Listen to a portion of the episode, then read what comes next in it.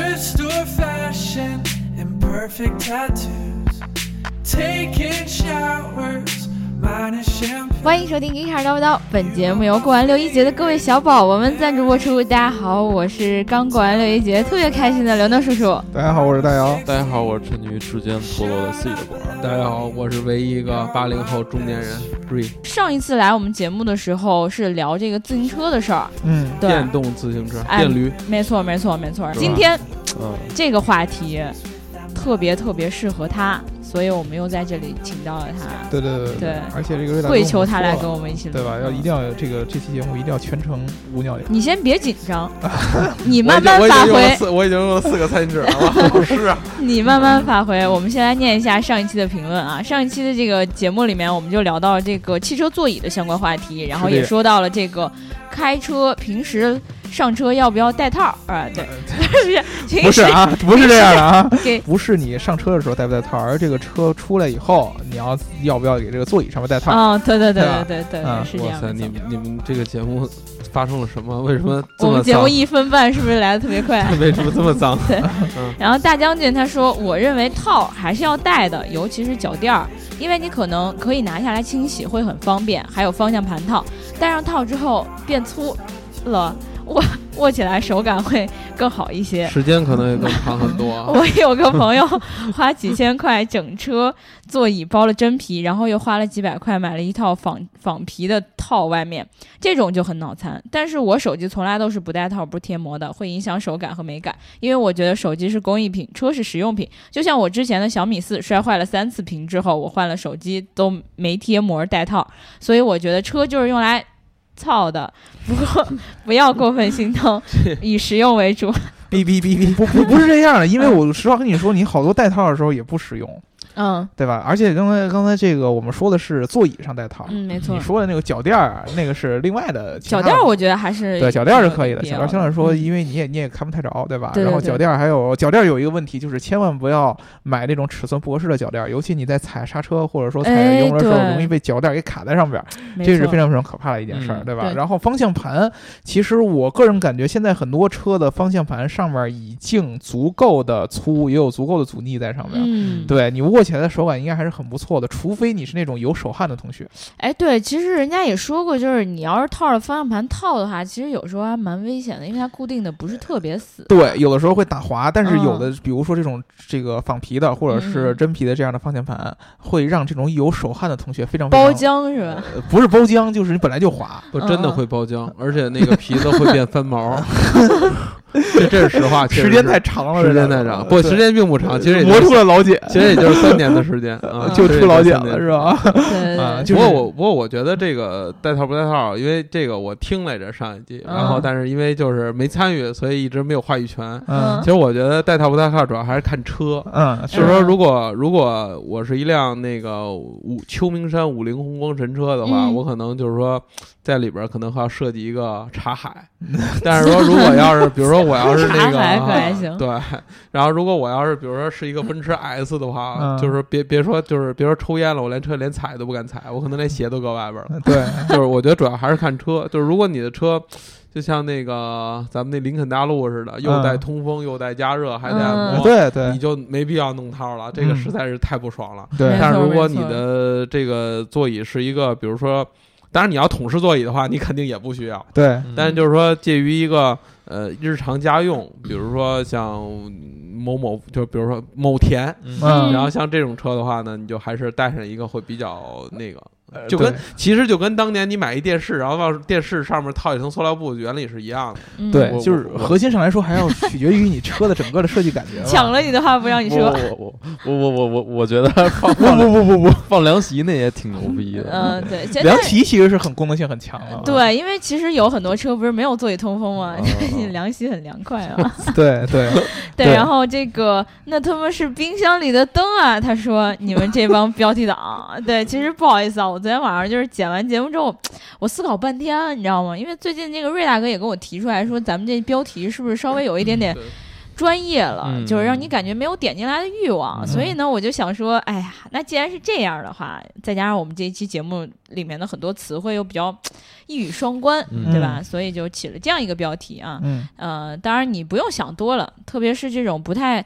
呃，有驾车经验的小伙伴们，你就不用往那个方向去想啊！我没有那个意思，我说的就是座椅带不带头啊，嗯其他的你们自己自己解决，嗯自己去考虑啊。这次为什么要找瑞大哥来聊这个嗯孩子的话题？因为之前我们一直在呃讨论一个问题，嗯就是为什么现在中国七座的这个 SUV 这么这么哎火？对，你不买个七座，凭什么？有什么，权利对对生孩子？对对对然后当时呢，就是我们的想法其实是非常非常非常偏激的，因为我们参与讨论的这些人当中，没有一个是有有孩子的。对，然后当时那天瑞大哥来，然后我们凑巧也就在讨论这个话题。嗯然后瑞大哥当时立判就下了一个观点，就是说我们不只要买七座的这个车，而且 SUV 都是不实用的，要买就买七座的 MPV。必须的。对，所以说我们今天就找瑞大哥，主要就是让这个有孩子的人跟我们来解释一下，为什么 SUV 七座的在中国这么火，然后他为什么要买 MPV？没错，没错，对吧没错。嗯呃，瑞大哥，请开始你的表演。就就不光不光是要来诉苦、减减压的，对对对对主要还是要贡献一些知识的。对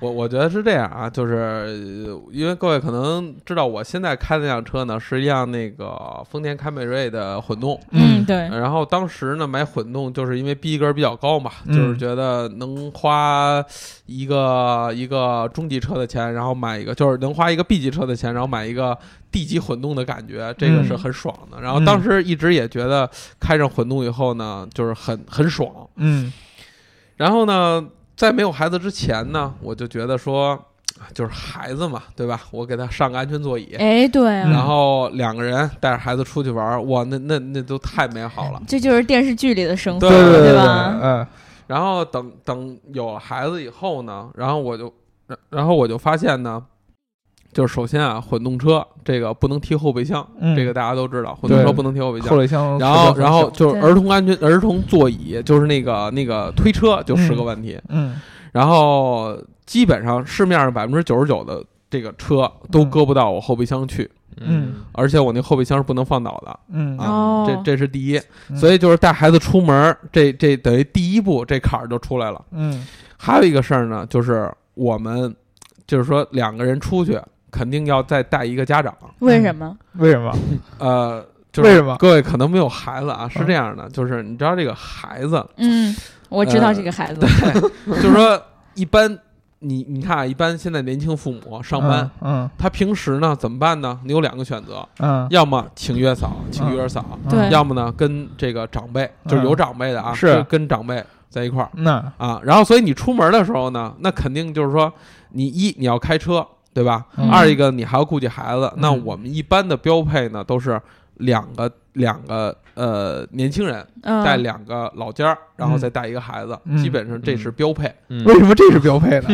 就是解释了半天没告我们为什么非得带一家对啊，为什么为什么一下就你你工作日你要自己没办法带孩子，我能理这个理解对吧？但是你到了假日了，该给老人放个假了，你还要把人家带对，因为因为毕竟你是这个孩子的父母，对啊。吧？我们可以理解有一个人需要照顾这个孩子，但是一个父母是两个人嘛，对啊。一一男一女，比如说一个开车，一个就是可以在后边照顾孩子的呀。对啊，这个妈妈三个人在后面照顾孩子。对啊，我的想象来说是非常非常幸福嗯，这件事儿，同时也有益于你跟孩子增加感情，嗯。也有益于你留下很多的这样的一个美好的这样的呃回忆，对吧？对啊，开始挠头了，但是如果说你在这个七座的这个情况之下，第一个，然后让呃就是瑞来哥说的两个老人，不管是这个呃爸爸这方的嗯。爷爷奶奶还是姥姥姥爷，然后来帮你来带孩子，那么说实话，要父母其实就没有用了，对，其实爷爷奶奶人家自己能带着孩子出去，对自己也带着孩子出去玩，然后你天找一司机就可以了嘛，对吧？你找个司机就可以了，就以后不用请月嫂，请个司机就可以了，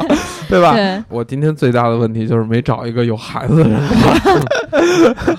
是这样的啊，就是说，首先呢，这个就是说孩子这个这种生物哈，嗯就不是咱们就是他完全是不能按照咱们就是成年人或者小孩儿嗯。的想法来做。嗯，就是说，首先第一呢，他他他比较执拗，嗯，就比如说他长时间的，比比如说他喜欢一种气味儿，或者他跟谁在一起，嗯。那他就是如果没有这个人的话，嗯。那他可能就就不安，就爆就爆了，不是嗯。不安，你用的词太浅了，嗯，他就直接爆了，恨不得给自己哭撅过去。嗯。哎，你们见过就是给自己哭撅过去是什么感觉？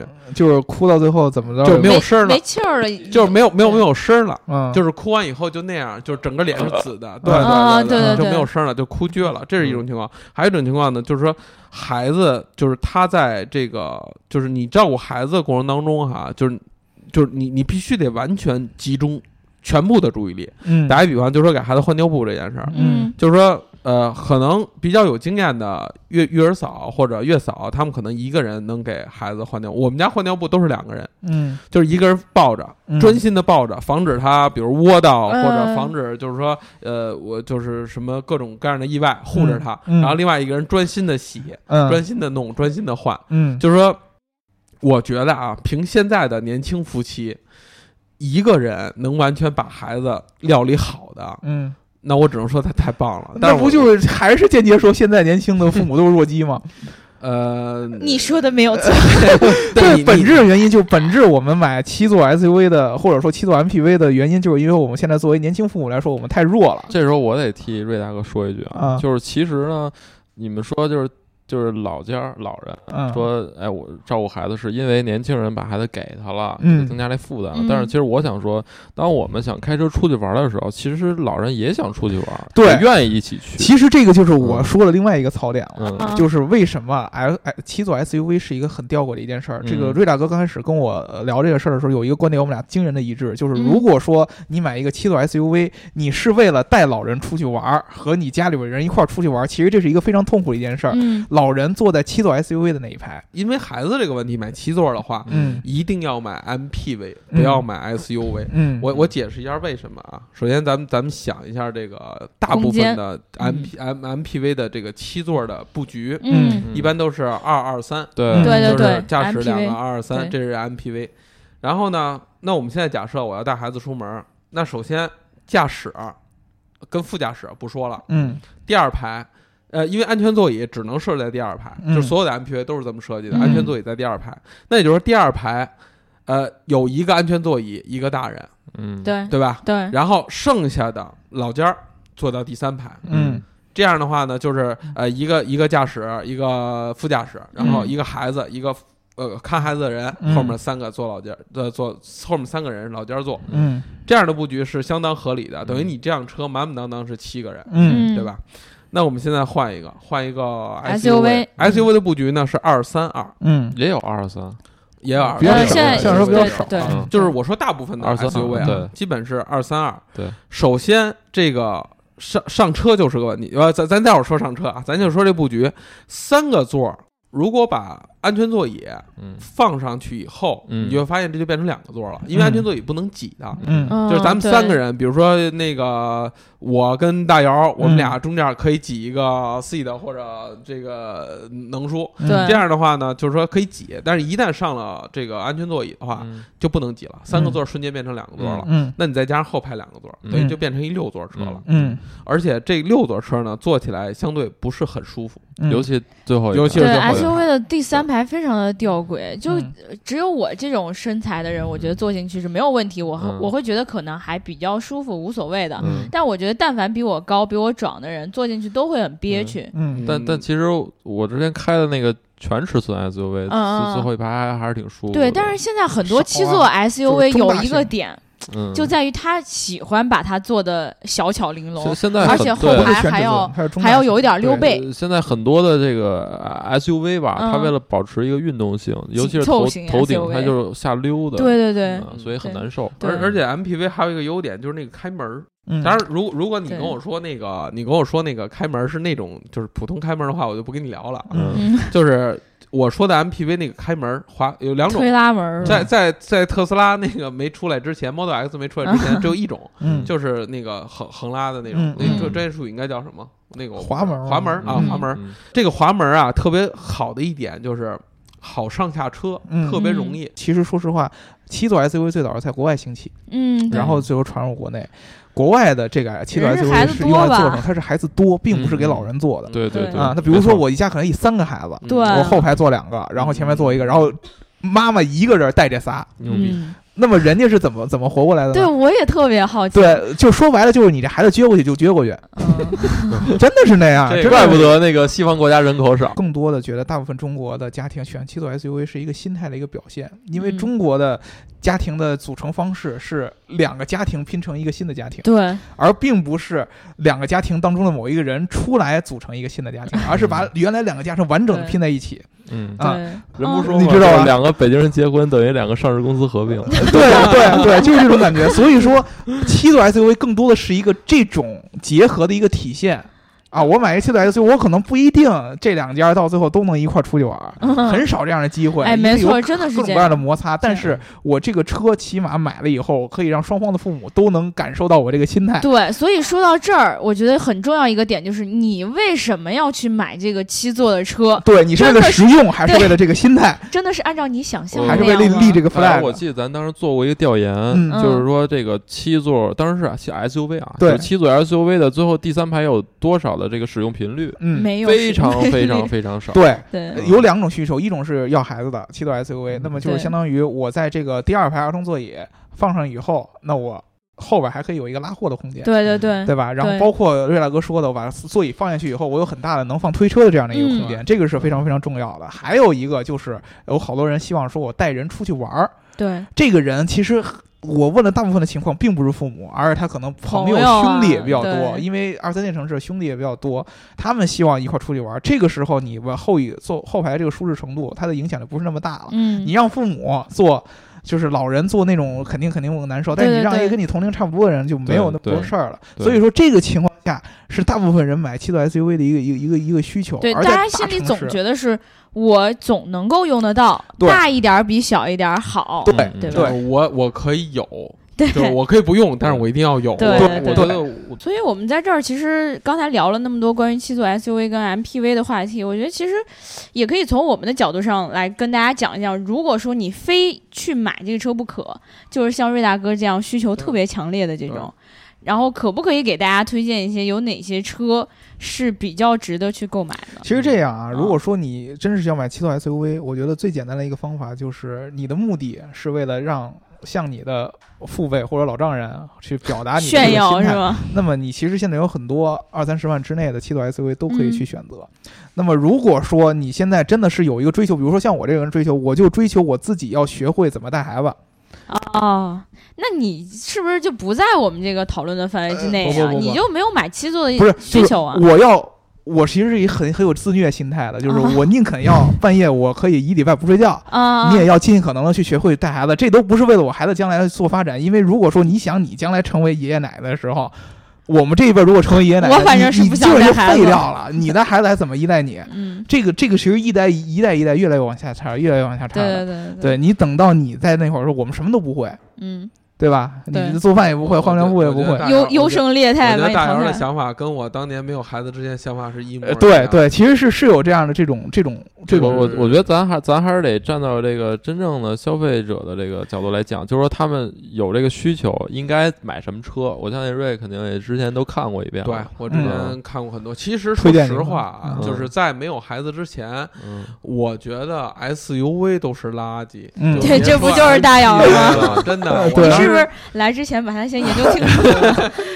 其实我，你看我电脑里全是他的照片。对对对。我有我有一墙关于大姚的各种信息。对各种言论。然后他的论点在哪？对。哪里是攻击的点？对，然后拿红圈画一圈。对对对，然后今天是一叉儿，对我操弄死你！然后，然后，然后，今天然后是这样，就是等于，其实我真是我的观点是，就是什么才能叫汽车？嗯呃，只有就是轿车，其实一般都算都都算不上汽车。在我眼里，汽车就那几款，嗯就什么说 GTR 啊什么之类，那才叫叫轿车。比如说 S 两千，比如说 MX 五，嗯这种才叫汽车。嗯其他的都是一个移移动工具对，移动的大铁疙瘩。嗯然后呢，其实当时我我换那个那个混动呢，就是丰田混动呢，也是因为就是说这辆车，就是我那个时候已经开始转变了，就是从那种激进派嗯到开始往，就是你你想啊，就是咱们现在就是有一句老话说得好啊，说你觉得这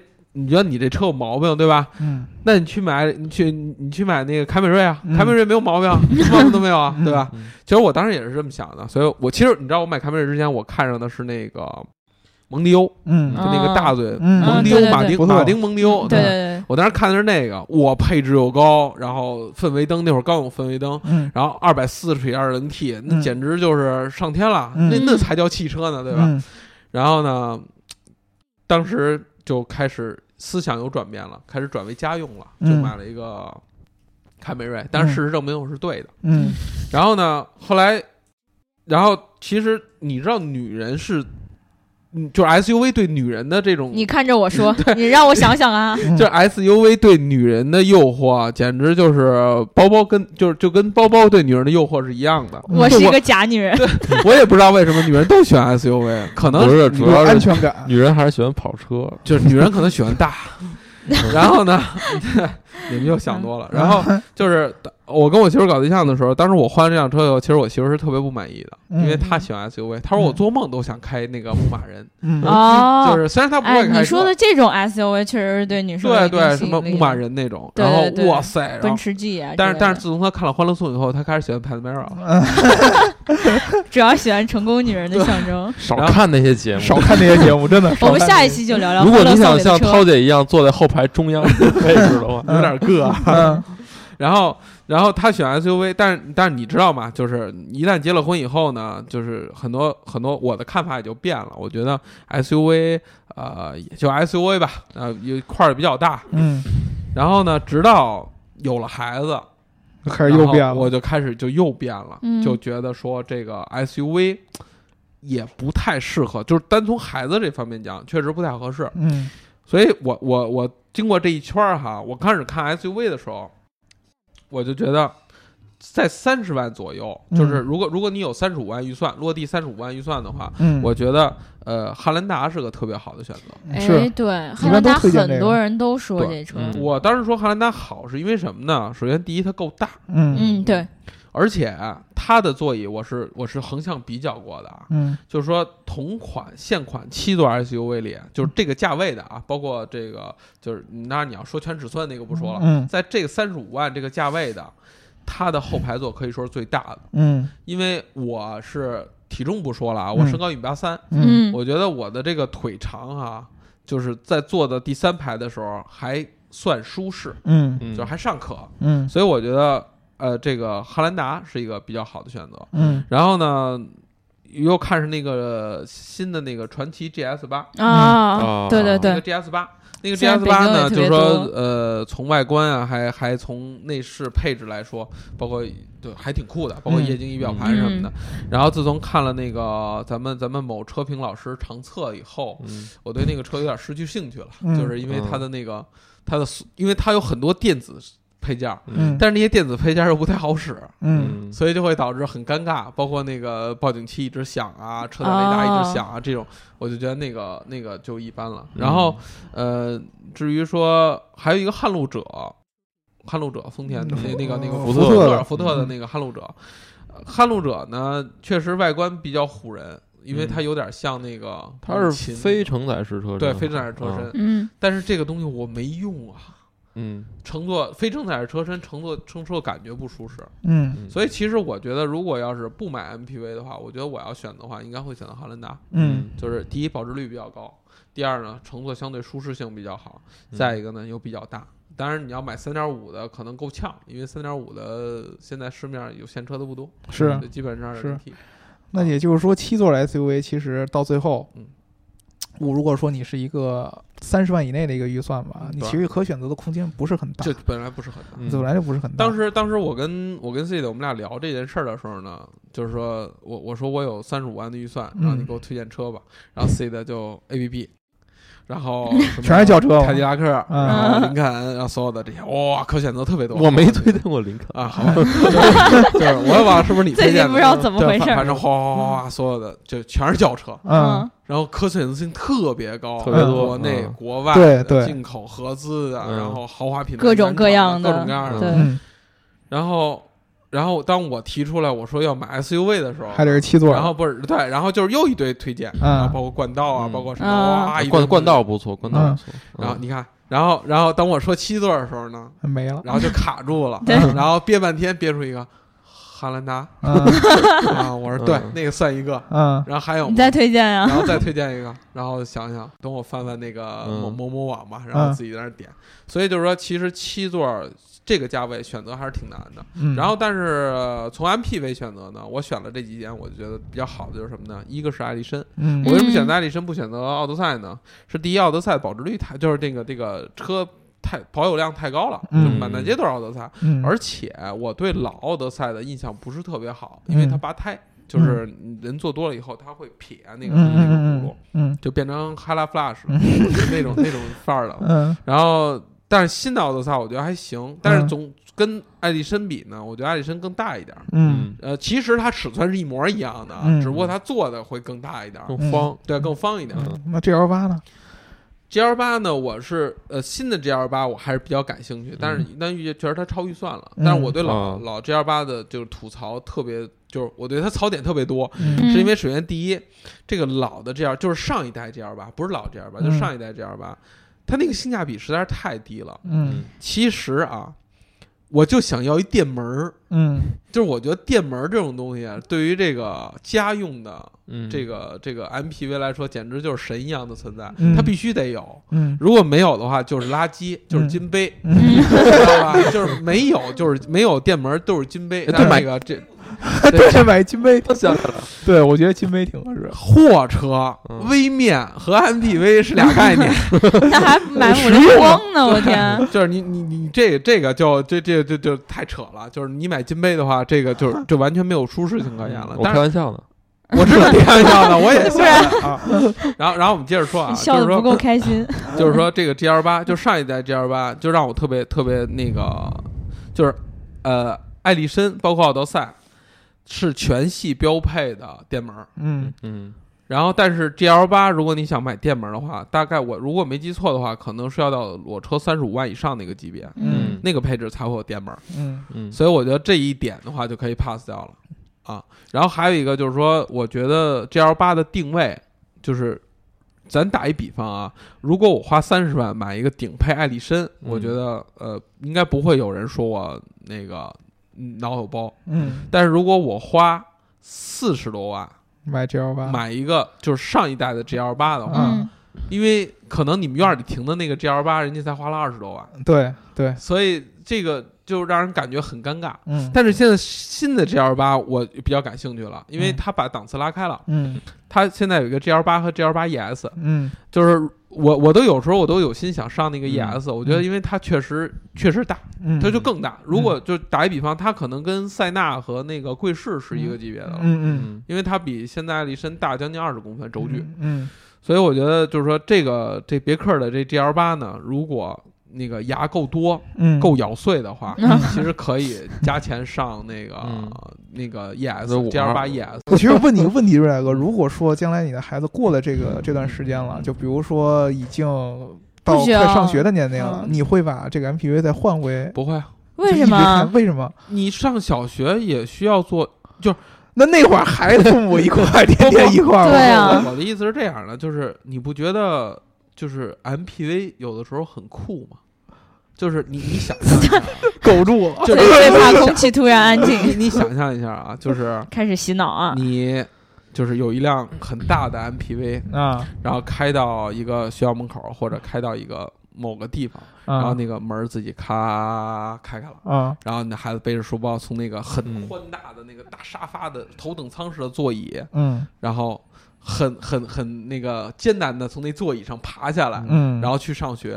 然后发现一会儿又一个孩子下来，又一个孩子下来，就是黑校车，就是黑校车，所以就是，其实我觉得孩子，包括女士，嗯，在坐这种从这种车上下来的时候，感觉是很高贵，哎，我跟你讲，其实我想象的是那个就是那种保姆车，你知道吗？嗯，就就是保姆车，不，关键是一般的 MPV 给不了我这种感觉。啊你说的是 阿你说勒法，阿勒法，对 我现在觉得只有就是那种 MPV 那种家庭的感觉。你你们知道为什么吗？因为他是巨蟹座。嗯，啊对对巨蟹男对对对行了，不用聊了，懂对的我都懂。这一瞬间我一下都理解了，我懂。对，我觉得咱们刚才还一直满脑子都是问号。对，咱咱们再说一个，就是说你现在给你一个 M 三俩座儿了，嗯，然后你开出去拉风，你一次嗯也只能带一个人。嗯你要想让大家知道你很拉风，唯一一个那个唯一一个点就是上快手，对吧？你上了快手，大家都觉得我操你很拉风，没毛病，老铁六六六，嗯对吧？上让去六六，然后你就只能是只能有一个人知道你很拉风嗯，就只能副驾驶那一个人。嗯，但是如果你要是开一 MPV 呢，就是至少有六呃六个人都知道你很拉风。我是这个我我原，我我等一下如果开个 M 三的呃 M 三的话，我我最重要是我自己知道我很拉风就 OK 了。我开 MPV 的话，所有人都知道我很拉风，但是就我自己只觉得我自己不拉风。对 但你开 MPV 了首先就我我我也我不觉得开 MPV 拉风，对呀，吧这也是我的点啊。对吧？除非我开阿尔法，我觉得还行。其他然后我的觉得我觉得做阿尔法还是挺拉风的。对，其他的还是以实用性为主吧。不，其实其实真的，嗯当你看到就是说我说的就是三十万、三十五万往上级别的，就包包括 GL 八 ES，、嗯包括艾力绅，包括就是这些 MPV。嗯你当你看到你在那个车边上的时候，它会给你一个很大的压迫感，就是没有你想象当中，不是只有阿尔法，但是阿尔法那压迫感更大啊，因为那个大嗯猪鼻子，还有包括那个大厚厚那个那么高的那个尾巴。嗯，但是，一般像一般的这种 MPV 也可以给你很大的厚重感，就是你对车的感觉就不一样了。因为就是当时你们跟我说让我们测那个让让我参与测莲花的时候，我为什么没有没有同意呢？是因为当时我说了一句话：嗯任何我钻不进去的车我都不测。哎，嗯对，嗯，就是从你下车那个姿态来说，就完全不一样。我就喜欢看那种下不去车的。你你想想，就下车就特别特别的那种，对显得特别特别。就是你得找躲一个没人的地方下车，要不然就是一堆人看着，我靠，这这车这富二代怎么着的？不是是爬出来的然后，你从车里追求的是这样的。嗯，对对，这样就所以比较葛。对，所以终归来说呢，我还是觉得就是说，呃，一般家用嗯三十五万级别，嗯我个人还是推荐艾力绅，嗯就是有各种黑艾力绅的啊，就是就是你你觉得最实用的还是二二三这种布局是吧？对，我觉得最实用的是二二三的布局，嗯因为首先要舒适有舒哎适，假如说有一个 SUV 也是二二三的，你愿意考虑吗？但是它的最后那三个座儿更更难受了呀，应该。最后那个三个座可能坐着会更不舒服。嗯，对，其实瑞大哥的点就在于他真正希望的，之所以选择 MPV，是因为让这个七个座儿都有充分的一个舒适度。对，让嗯所有人，对，让所有人都会觉得坐的很舒适。对对这个是本质的一个区别。就是说，如果说你的买车的目的真的是希望让能坐在这个车里边所有的七个人都特别特别舒适，而且你的目的就是嗯我要坐七个人，就是到达，对，目对的就是到达。对，那么你就应该就应该是买 MPV。但是嗯如果说你比如说像我们这样的，可能如果考虑七座 SUV，更多的原因是因为让这个 SUV 这个车相对来说比较好看，对啊，显得大。嗯。然后同时，我后边这个座只是作为一个应急的用，那你可能比如说你买一个二三二就没问题，甚至于好多人喜欢买二三，就是因为它可能一般情况下只用这四个座，对。对对对对后面那三个座都可以不用，他宁肯让第二排更舒适一些，嗯。那就是要这样。但是如果说你就是为了要一个图一个七座这么一个名分，那很多便宜的这个七座 SUV 都有这样的选择。就是说到底哈，其实买 MPV 并不是为买车，是一种生活方式，这个现在这个词儿真的漂亮是了，对生活方式，就是说你你你就是你对车的这个选择反映了你对，当然这话不能太绝对啊，嗯，对，就是其实从我来说是反映了我对家的这种感觉，呃，嗯你你确实是这样啊，对，就是从我个人来说，我觉得就是说，呃，我选七座就好像选老婆一样嘛，那你是选个七座的老婆不是？选个七个座全都七个做老婆，对，七个座全全布上老婆，对，然后是这样，就是你就跟选选女人是一样的嘛，嗯。就当然我说这有点直男癌了，啊就跟选伴侣是一样的，哎。就是嗯女人也可以这么选，嗯，就是你要么选择呃长得漂亮的，呃拉风的，嗯，就比如像但不怎么实用，对对，对。比如像我这样的，对吧？嗯。呃就长得又帅哦。又多金，嗯，然后顾家的就太少了，对吧？哦。所以活儿不太好，活儿很活儿，时间短。然后 不是你说的就是取舍吗？对你看你非得把自己说都那么好，结果活儿不好，对我我觉我觉得这这个真是这样的，就是说，呃，让你在外表跟活儿里面选一个，你选什么？活，我选择活下去。活下去，笑着活下去。你快活不下去了，我跟你说，这期节目录完，你就这是你最后一期节目。嗯 不是没没关系，都有孩子了。呃，对，我我觉得我觉得，所以我觉得这事儿这样的，就是看就是。嗯没有一辆车可以完全的包包含所有的这种优势，嗯嗯，所以呢，就是，但是你有没有那么多标儿，嗯对吧？嗯所以说，我觉得选择一个最安全、最最最最怎么说最实用的嗯，这种选择，是是一个就是最安全的选择，才是最佳的选择。当然，这是我个人的做人嗯做人就是原则啊。所以我觉得说，买七座 MPV 是一个就是没毛病的一个选择。嗯第一，让家人都很舒适；是嗯第二，呃，很不会很窘迫，因为所有所有的东西都能装在里边儿，就嗯不会有一些。呃，很囧的事件发生，嗯然后就算有很囧的事件发生，你也可以说，就是这是马路，不是赛道，就是不跟大家那个较劲，嗯你也很站的道德高地。嗯，所以说，我觉得就是七座 MPV 的话，应该在咱们这个年龄段儿的，大概就是八零九零后成为父母这一段时间之内最最佳的一个选择。如果你有一个标儿的话，我觉得你还是还是七座 MPV 是最好的。嗯嗯，大姚你怎么你怎么看？我其实觉得就是这样，就是说，呃，瑞大哥有一个最重要的一个点，我们现在理解不了的，就是当你从一个呃自己成家庭，当你从一个孩子变成有了一个孩子，不是，当你从一个正常的一个男人升级成一个父亲的时候，那一瞬间的一个心态的一个转换，有可能你真的会放下很多的东西。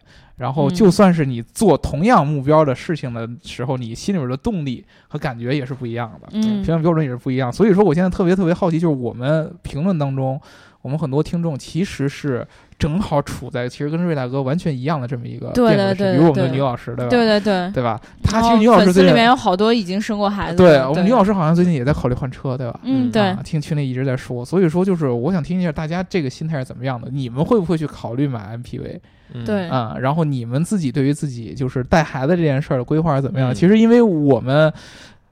我相信咱们大部分听众，除了还有在上呃，比如说一部分上学的，嗯很多，比如像周师傅啊，嗯，对，对吧？其实包括我跟管总，其实也都算是处在这么一个变革期的这么一个时间之内，可没错能五年。呃，六年左右，我们可能就会从原来的呃普通的一个，呃比如找个女朋友，变成成家，然后最后变成生孩子。我是个人看法吧，就是对，当然咱先两方面，一方面是孩子，一方面是车。对孩子呢，我的观点是这个量力而为，就是量力而为，这嗯不要努、嗯啊。对车呢也是一样，在我看来，MPV。我可能说这话很多人不爱听啊，我觉得在我看来，MPV 就是有钱人专属，因为不爱听，呃因为对，是因为我我我周边有有有开阿尔法的，但是人家的阿尔法其实第三排的利用率也不高，嗯 基本上都坐第二排，然后有个保姆开出去照顾。然后呢啊，为什么这么说呢？因为就是对普通家庭来讲，你一定是有取舍的，嗯对吧？那我是觉得，当你有取舍，而不是说。当然，如果你每周都要用到第三排的话，那你毫无疑问，你不用你你他也不会来问别人，嗯，也不会怎么着。但是如果我觉得你真的是犹豫了、考虑了，那我觉得你就不要买 MPV，因为你真的用不上，对，确实嗯是。瑞大哥是相对来说比较坚定的 MPV，反而到最后他可能是你的拖累。呃但是我觉得现在很多就是大家心里想的都是有比没有好，真的这个心态，我觉得到我这儿我都有。嗯，对，我看到大部分的人的心态还是为了逃避自己对孩子应该有的责任。嗯，你想想让你相对来说你在有孩子过程当中痛苦呃就轻松一点，但是其实我一直想说的是，你要有孩子要放开自己的所有的追求，拥抱所有的痛苦，因为这就是对你将来最好的。对，我拥抱变化我觉得，我觉得，我嗯觉得大家说这个特别对，就是说，其实当时我的观点是从从结婚开始啊，嗯就是你找女朋友可以很随意，当然也不是很随意。哎，我怎么了今天？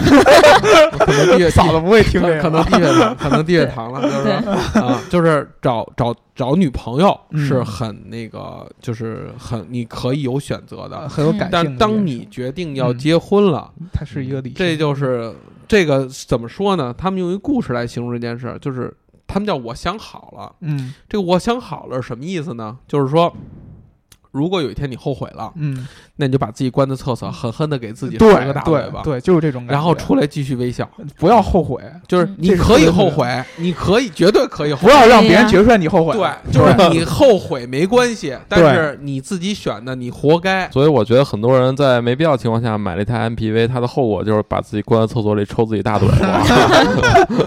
所以，所以其实就是最重要的是什么？是是就是是是放弃。我觉得大姚说的特别对，嗯就是说七座 SUV 他有一个就是有一点，就是第一，既能满足自己出去很拉风的这种。嗯，那哎嗯嗯对对对又能逃避的一个给。家里一个说法，就是说，嗯你看我买的哎，对对，就是这种感觉，它我是一个都是为了你们，全是你对们。对，其实其实他自己嗯什么都没出，对对，他自己什么都没出。我跟你说两种方式，要不然就是你像瑞大哥这样的，完全就买 MPV 的，那意思就是说我们家就从此就绑在一块儿了。对嗯对，我出去玩，父母也一块儿，那其实属于对于瑞大哥来说，你还得从同时照顾双方父母的感情。不，当然，其实出去玩只一方面啊，就是出去玩是其中功能之一。嗯，更多的，我觉得还是刚才你说那点对，就是我想让所有乘车的人都都都舒都服都。很舒适。对啊，对啊，就这么一个原因。其实可能我大部分时间后头排我也用不到，但是一旦我用不到后排，我把它收起来以后，我第二排就牛逼了。以明白，所以你们的观点就是真奶爸就买 MPV，买那些 SUV 都是假奶爸。我觉得就这样，要不然你就是真要是想自己独立带，比如说我就还是靠我夫妻俩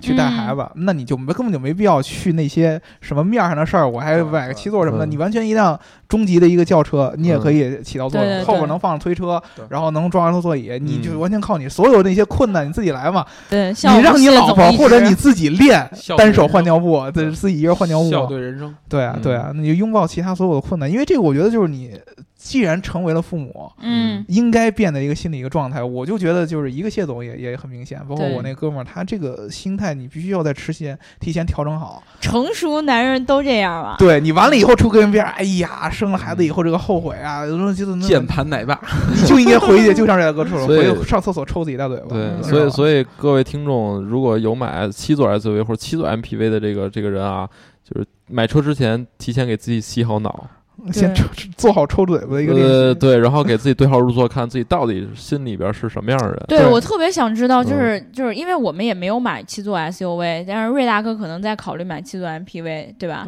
对然后呢，我特别想知道，在听我们节目的小伙伴，如果你已经买了，嗯你自己想一想，你的心态到底是什么样的？然后呢，你告诉我们，就是在评论里面告诉我们，让我嗯知道一下，你到底是属于那种逃避型的人格呢，还是我算是对吧？对，我觉得很少有人能把自己抽大自己大嘴巴这经历说出来，一般都是买完之后自己就往那边靠。对对对对对你总要找个理由嘛。嗯对对对为自己洗脑，开始就是这种用各种客观的一样嘴脸，然后掩盖自己哎主观的，这就是成熟的男人。要是有那种，这是成熟的男人是吗？要要有那种，比如说我媳妇儿逼着我非得买七座 SUV 的，哎那这个我就不说这。也是好男人啊，对对对就是知道对对他听媳妇儿的呀。对，但还有一种可能就是说，那个可能老丈人发话了，就是你们必须买七座你。出钱我就买，哎对你这个你这个想法不对啊，这段擦掉。直男癌，对。那我们今天这一期节目呢，就聊到这儿。然后希望听我们节目的各位奶爸们，能够在听到我们这期节目准备换车的时候，自己好好先考虑考虑。然后呢，反正不管怎么选都是错，然后就看你最后哭成什么样儿。是，对，那那个如果大家想要加入我们粉丝群的话，记得在后台留下你的微信号。听期节目要记得点赞、打赏和评论，点赞、转发和评论，转发、转发和转发。然后呢，我们下一期节目再见啦，拜拜。